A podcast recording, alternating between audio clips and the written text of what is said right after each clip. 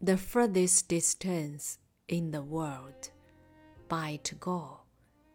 Read by Lehman. The furthest distance in the world is not between life and death, but when I stand in front of you, yet you don't know that I love you.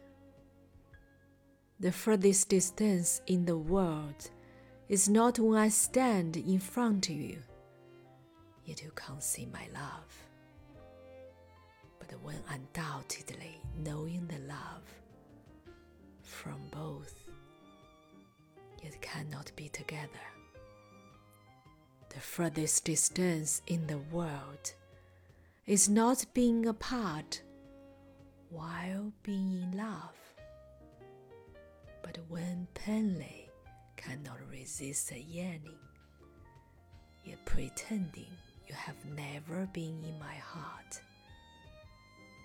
The furthest distance in the world is not when plainly cannot resist a yearning, yet pretending you have never been in my heart, but using one's indifferent heart to dig an uncrossable river for the one who loves you.